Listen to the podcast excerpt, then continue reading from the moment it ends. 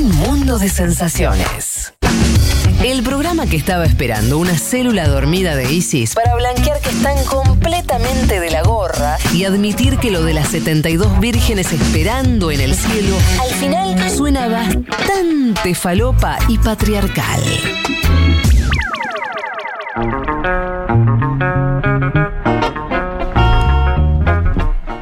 Nos vamos a Afganistán, vamos a temas menos eh, simpáticos, por decirlo menos. Sí. No Sí, sé, tercera sí. semana ya de ya estamos no para Sí, ya, ya está. Ya, ya Bueno, me di además- cuenta, ya me di cuenta porque cuando ya en el grupo, ¿viste? Ya ponés, bueno, yo voy con Afganistán, ¿viste? Oh, Toda- todavía, papu, bueno, sí. A ver, es ¿qué que es lo perdón, todos pensamos que se termina, o sea, que el, el hecho importante de Afganistán iba a ser el retiro de tropas Claro. de Estado, ese iba a ser el hecho durante uno. Pero no. Y lo fue, ahora- lo fue, pero, Sí, pero- se metió un tercer actor, ¿no? Pues no mi ciela, diría. Exacto.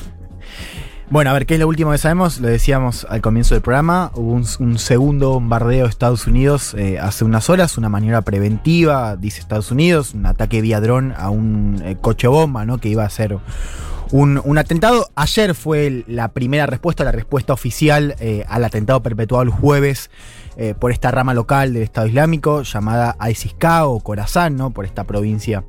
Em, en, en esa zona, ¿no? Con, con militantes sobre todo de Afganistán, pero que también tiene eh, militantes de, de otras naciones.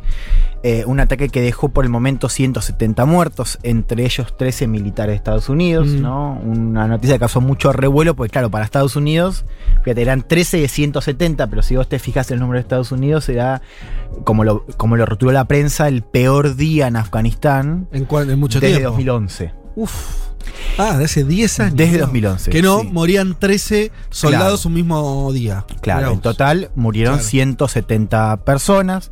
El Pentágono respondió ayer con un bombardeo por drones. Según eh, dijo el Pentágono, se, eh, se- alcanzaron esos dos objetivos que tenían previstos. Son dos altos mandos eh, militares de, de esta organización. Una organización pequeña, ¿no? pero que sigue activa. Digo, pequeña en tanto tiene menos de 3.000 eh, combatientes pero que sigue activa y va a ser un desafío para el talibán, ¿no? Ahora en este, en este nuevo momento político eh, en eh, Afganistán. Les decía también, esta idea de que podía haber atentado estaba muy clara desde el comienzo de la evacuación. De hecho, el miércoles la OTAN había dicho, el miércoles un día antes la OTAN dijo, hay altas chances de un atentado eh, en el Y aeropuerto. ya, perdón, ya viste, cuando Mm. decía el atentado, no estaban pensando en los propios talibanes, sino en algún grupo irregular, como ese, como fue el caso, porque No, se mencionaba el, el- el nombre de ISIS-K, ya había Ah, ya aparecido. circulaba. Sí, efectivamente. Sí, ya había aparecido, era algo que se estaba. De hecho, también había sido dialogado, eh, había sido un tema en la agenda de conversación privada, por supuesto, entre talibanes y Estados Unidos, ¿no? La actuación de este grupo. hay una cosa que Sí. no, no le dijiste, pero yo cuando le leí me pareció terriblemente cinematográfica, eh, en el peor de los sentidos. De la, el, el tipo que se inmola, Sí. se carga, de- tenía una cantidad de explosivos descomunal. De hecho, la cantidad de muertos tiene que ver con el Sí, sí, impacto. y fueron dos bombas. y lo hace, el tipo está haciendo la fila, hace toda la fila para entrar al aeropuerto y en el momento en que lo están revisando las autoridades norteamericanas, Mm. ahí hace estallar, ¿no? Es como Mm. lo que es abrazarse al enemigo, ¿no? Sí, bueno, se creía que habían sido dos o más al principio, después Estados Unidos dijo que era efectivamente una Uno. persona, Uno, un claro. atacante que detona dos bombas, ¿no? Y que causa esta. O sea, fueron dos bombas gemelas. También que que había mucha estos- gente amuchada, ¿no? Por Claro, bueno, la cantidad de las muertos. alertas tenían que ver con eso, era esta situación de mucho amontonamiento y donde además estaban, bueno, había una fuerte presencia extranjera, ¿no? Mm. que para el momento de ese juez todavía teníamos a Estados Unidos y al resto de las naciones, sobre todo europeas, que seguían evacuando. A ver, eh, quiero que escuchemos cómo, cómo fue la respuesta de, de Biden, una respuesta a esos mensajes que son muy parecidos entre sí, viste que... Lo di, no importa, o sea, ya, no- no- eh, cualquier presidente que responda, y no importa si es republicano o demócrata, todos estos discursos de, de respuesta a un ataque Los. Sí, son parecidos, bastante sí. parecido. ¿no? Escuchemos cómo respondía Joe Biden, presidente de Estados Unidos.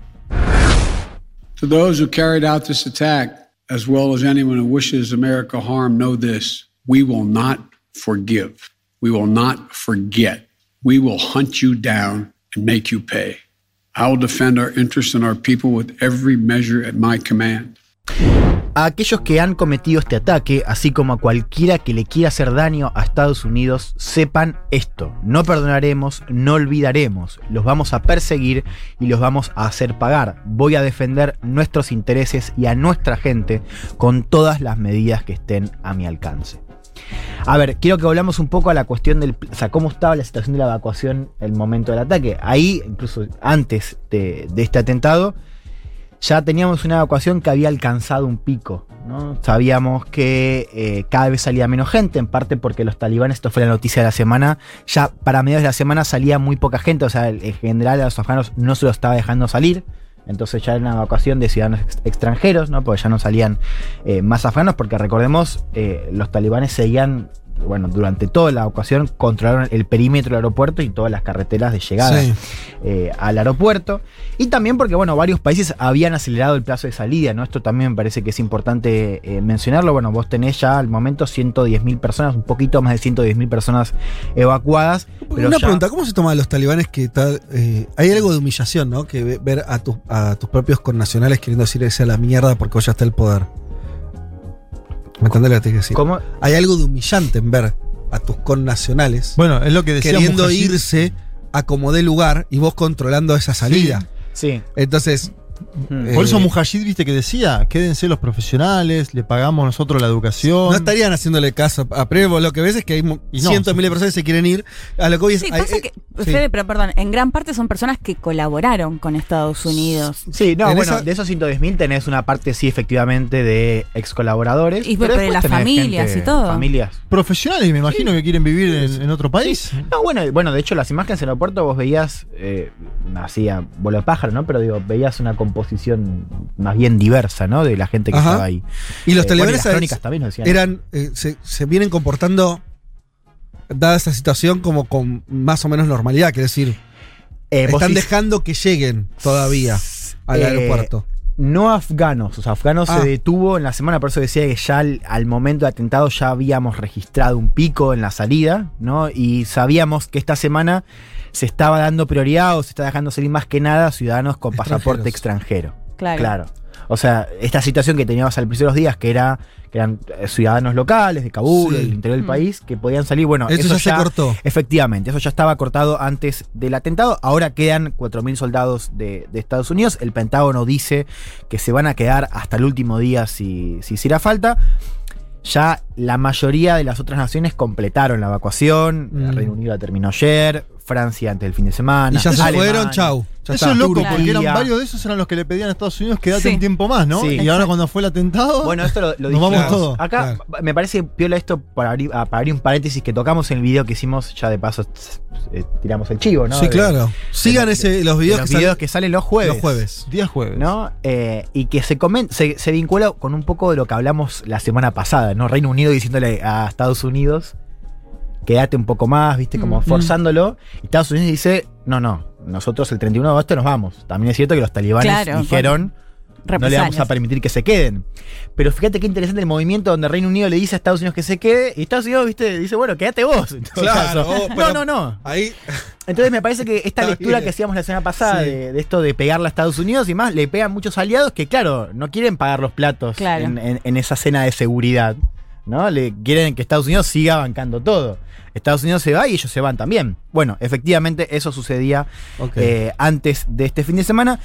Y a ver, también hay una situación que se acelera, y un poco lo vimos esta mañana, porque Estados Unidos sigue diciendo que hay muchísimas chances de otro atentado. Bueno, insisto, la manera Eso te iba a preguntar, o sea, el ataque que contaste cuando arrancaste la Sí. columna, ese es uno de eh, un coche bomba que supuestamente iba a explotar, o sea, es una de esas amenazas de las que viene hablando Biden. Sí, sí, sí, efectivamente, y, y esto lo venía diciendo la Casa Blanca esta semana, pero bueno, naturalmente las amenazas son todavía mayores. Ayer Biden dijo eso, que es muy probable un nuevo atentado. En parte, fíjate también qué interesante para...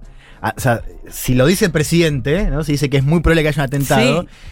No, además dice 24, Digo, 36 crea- horas. es- claro, ¿no? Me parece que también hay una maniobra ahí de comunicación de decir, bueno, que no va a ser una sorpresa si sucede otra vez. No, claro. Porque Claro. esto, como decíamos, fue el peor día. O una justificación para atacar también. Sí, también. Que es algo que se suele hacer. Pero Sí, entonces no está con ganas de seguir atacando o se quiere ir. No, pero quiere, quiere que paguen. eh, cuando Mm. el tipo dice, van a pagar, los casaremos, Mm. está diciendo, les voy a meter tres Sí, o cuatro atentados. eso digamos. eh, Es más para consumo interno. es que también, la verdad es que O- es que esas cosas en ¿Qué general. daño, digo, la perdón, ¿qué, va- respuesta- qué daño No, le va a sí. hacer a Es para vengar a los 13 pibes en un Mm. punto. Claro, por eso, de consumo interno Sí, puede a, ser. a la audiencia norteamericana. Puede al- ser. al- O sea, va- doble humillación. No pasa así, pero digo, vos, vos tirás un dron, viste, siempre los drones caen, en Estados Unidos siempre dice que caen, o sea, matan a altos mandos militares. Sí. Sí, o sea, no sabían que los talibanes iban a tomar Pero Afganistán, estos, pero o sea, van y matan justo claro, a o sea, dos en realidad integrantes del Estado Es Islámico. difícil saber realmente. Obvio. sí, entonces, claro, Si era un coche bomba, un coche normal, Las ¿no? imágenes, viste, entonces, y esos discursos como escuchamos recién, así Sí, como sí, muy sí. fuertes. Y bueno, eso, consumo interno se va. Después, yo creo que hay una vocación, y esto me parece importante subrayarlo. Estados Unidos se quiere ir, y me parece que esto está todavía eh, acelerando esa necesidad. Escuchemos cómo lo decía Jem Psaki, que es la portavoz de la Casa Blanca, explicando no solamente este alto riesgo, sino también explicando por qué esta parte de la misión es una parte especialmente riesgosa, ¿no? En virtud de, de esos eh, posibles futuros ataques. La escuchamos. It is uh, our troops are still in danger. That continues to be the case uh, every day that they are there. Uh, most this is the most dangerous part of the mission. This is the retrograde period of the mission, and what that means is that this is the period of time when uh, the military, commanders on the ground, and forces begin to move not just troops home but also equipment home, and that is uh, often a very uh, dangerous part of any mission. But in this case, they're also doing that while there is a an ongoing and threat from ISIS-K. Nuestras tropas todavía están en peligro, ese sigue siendo el escenario cada día que siguen ahí. Esta es la parte más peligrosa de la misión, es el periodo retrógrado de la misión y eso significa que es la etapa en la que los comandantes militares y fuerzas en el terreno comienzan a trasladar a casa no solo tropas, sino equipamiento y eso a menudo es una parte peligrosa de cualquier misión, pero en este caso lo están haciendo mientras hay una amenaza continua y aguda de ISIS-K, ¿no? ISIS, eh, ISIS eh, Khorasan, está islámico, la provincia de Khorasan, ¿no? Como decíamos. En la traducción, una Casa Blanca, y les contaba hace un ratito, está en modo crisis, ¿no? Después lo vamos a contar un poco mejor en las conclusiones.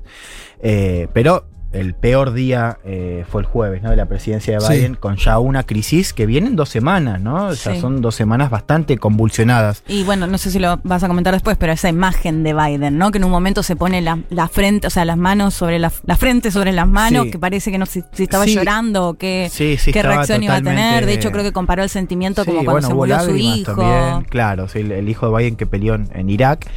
Eh, bueno, efectivamente, ¿no? Un presidente está. Claro, pasa que si lo comparás con Alberto Fernández es, es Obama en 2008, ¿no?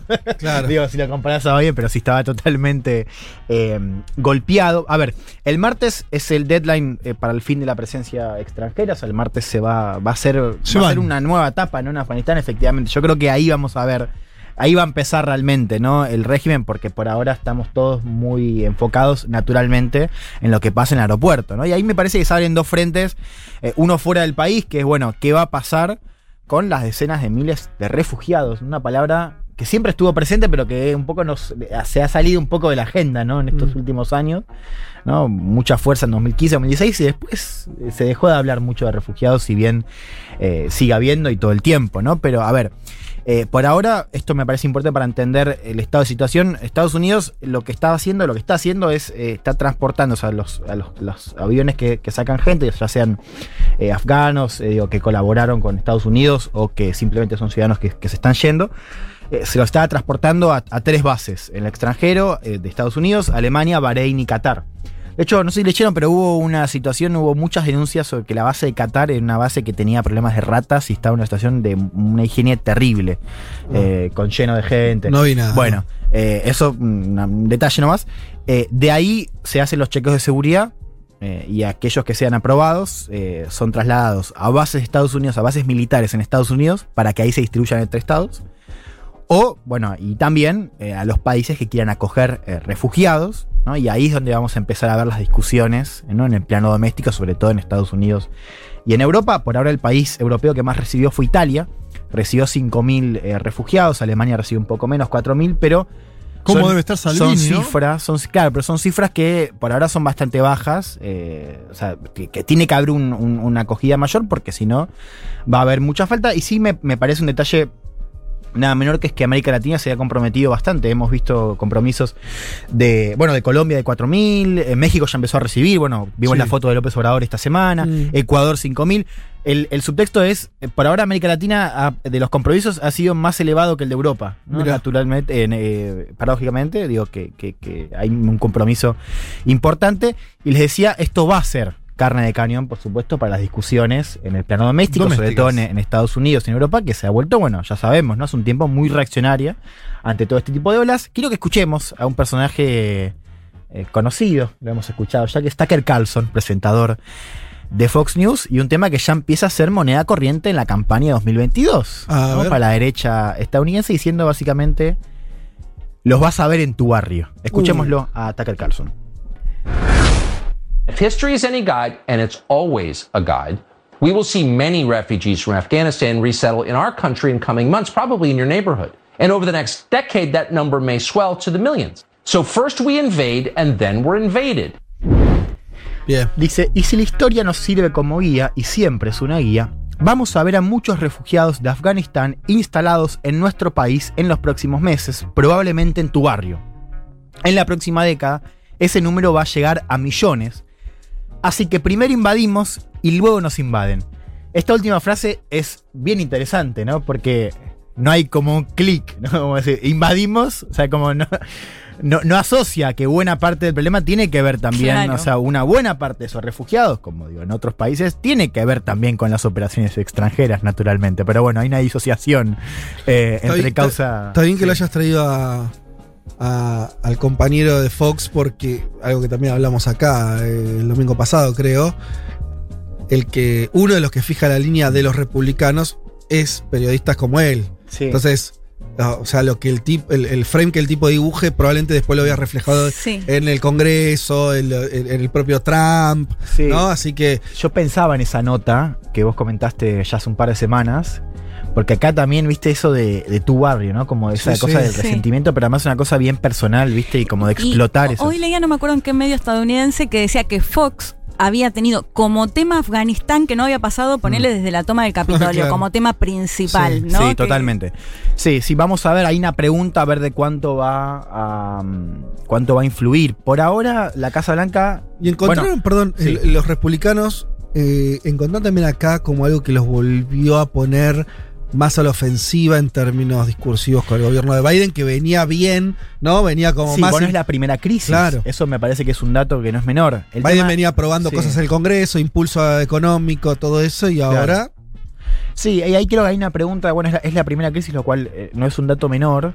Eh, ahora, es una crisis en el ámbito exterior, que ahí está Es la distinto, pregunta de sí. cuánto influye, Claro, ¿no? claro. Igual es verdad que si no, hace dos semanas, incluso cuando ya se venía viendo, oliendo un poco el caos, como que medio el sistema de los analistas decía, no, esto no va a influir nada. Y ahora, viste, dos semanas después, de repente, claro, ya empieza a ser un tema muchísimo Sí. más, más complicado de sortear. Y 13 soldados muertos, ¿no? Totalmente. ¿no? 13 soldados muertos, por supuesto, es un- una noticia, bueno, muy fuerte. Y el segundo frente va a ser, efectivamente, bueno, cómo va a ser la gestión talibán, ¿no? Hubo una nota que revolvió bastante en la semana, una nota de Jazeera diciendo una revelación, una fuente talibán diciendo que los talibanes podrían armar un gobierno interino con representantes de distintas facciones, ¿no? Mm. De distintas Una etnias, coalición. incluso, claro. Frente de todos. Un frente de- Sí. frente- No es que si lo ves al portavoz en Twitter es con- tremenda. sería algo así, con los talibanes no alcanza si los talibanes no se puede. Eso podría Claro. ser una máxima para la política afgana. Muy Ojo, bien. si está escuchando a Leuco ya tiene la ISIS K, viste, escucha por arriba y huele y ahora viste de frente de todos los talibanes. Pero todavía no está confirmado, decíamos, esto fue una. Pero forma parte también de esa campaña que habíamos visto, ¿no? O sea, no es un dato menor, también los talibanes yendo a Al Jazeera que viene cubriendo muchísimo el conflicto, bastante Sí. bien, a filtrar esta idea de que podría haber un Claro. gobierno interino. Por ahora, igual lo que sabemos es que son tres hombres fuertes los que están tomando las decisiones de, de Afganistán. Un dilema importante va a ser la economía, ¿no? Una economía muy dependiente de fondos extranjeros. Fíjense este, este dato.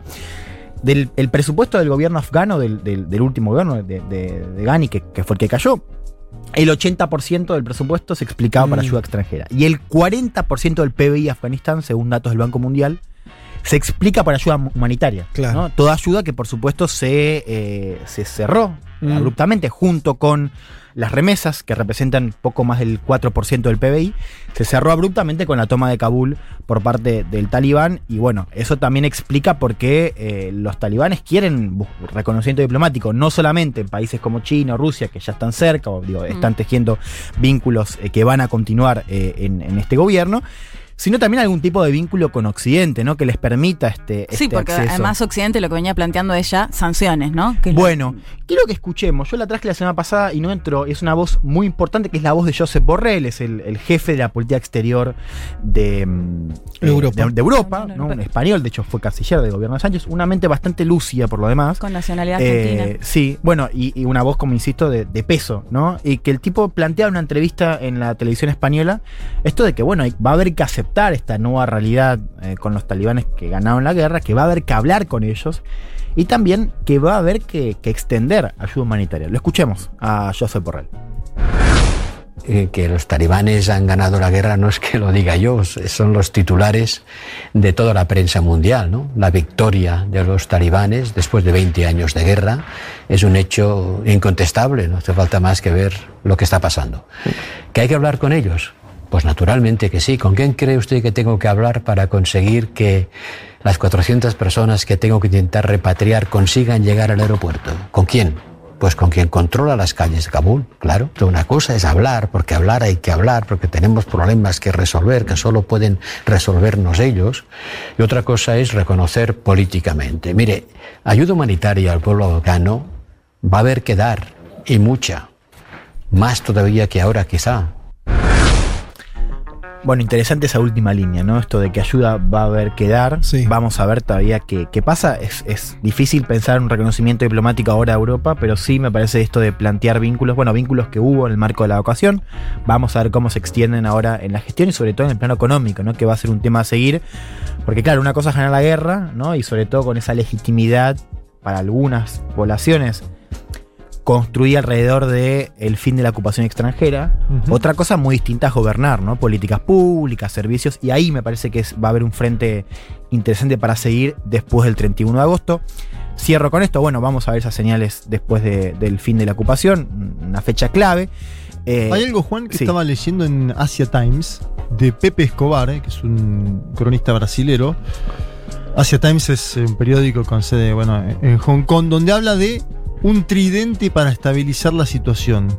Y nombra Rusia y China, como ya lo nombraste, Sí. obviamente, y lo nombra Irán también.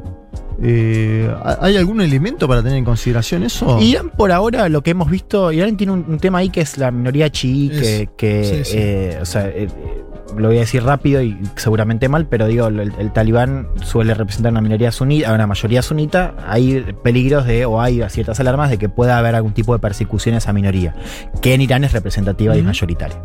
Eh, entonces me parece que hay una cuestión más defensiva y de no tocar los, los intereses. Por lo demás, Irán tiene muchísimos afganos, una- una- ha recibido muchísimos refugiados desde antes eh, de este año. Eh, por ahora lo hemos visto con una postura más defensiva, es decir, no tanto de aprovechar, sino más bien de No, cuidar él lo nombraba en el marco de la Organización de Cooperación de Shanghái. O sea, hay algo ahí geopolítico de ese tridente que están viendo algunos en Asia, Hmm. eh, siguiendo la situación. No, a ver, ahí para seguir, yo, insisto, le dijimos la semana pasada, sumar a Pakistán.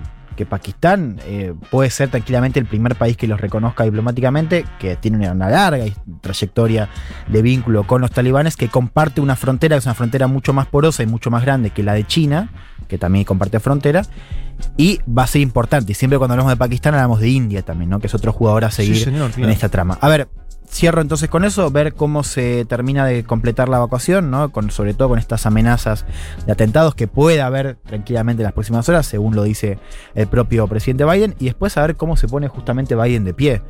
¿no? La Casa Blanca que quiere volver a tomar el foco doméstico con la ayuda. Poner a Biden de pie es una campaña, ¿no? Pareciera.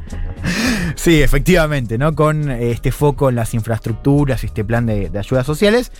Y también en, el- en el- en la página externa. Fíjense, y lo digo rápido, pero esta semana hubo una noticia que pasó naturalmente desapercibida, que Kamala Harris tuvo una gira en Asia Sí. Pacífico, una gira muy importante que, Sí, incluso en Vietnam, ¿no? claro, tuvo muy poca cobertura y estuvo también Naftali Bennett, primer ministro israelí, por primera vez en Washington. Claro, Bennett, con- con un que Biden- llegó, se tuvo que dar un día más porque fue el día del Kamala igual tuvo el síndrome de La Habana, no sé si se sabe si ella o alguien de su entorno, ¿no?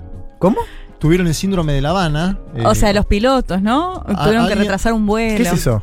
eh, algo que sucedió con la embajada de Estados Unidos en Cuba durante un tiempo, que diplomáticos presentan algún tipo de síntomas posteriores. Ah. Y lo vieron después re- repetido En varios en lugares. otros lugares donde hay destacamentos norteamericanos. Sí, señor. Y Biden que mostraban las imágenes como que estabas dormido cuando le hablaba el premier israelí. No sé si lo vieron. Eh, sí, sí, no fue, no fue la, la mejor semana de por, por Bennett. algo le dicen Sleepy. No fue la mejor semana de Bennett para, para visitar eh, Washington, pero bueno, vamos a ver si Afganistán sigue siendo protagonista de la agenda después de tres semanas ¿no? de esta toma de Kabul. Bueno, hasta aquí entonces el, eh, las últimas noticias, esperemos ser así, los últimos análisis posibles sobre eh, una dinámica o una situación recontra cambiante como es eh, la que vive Afganistán.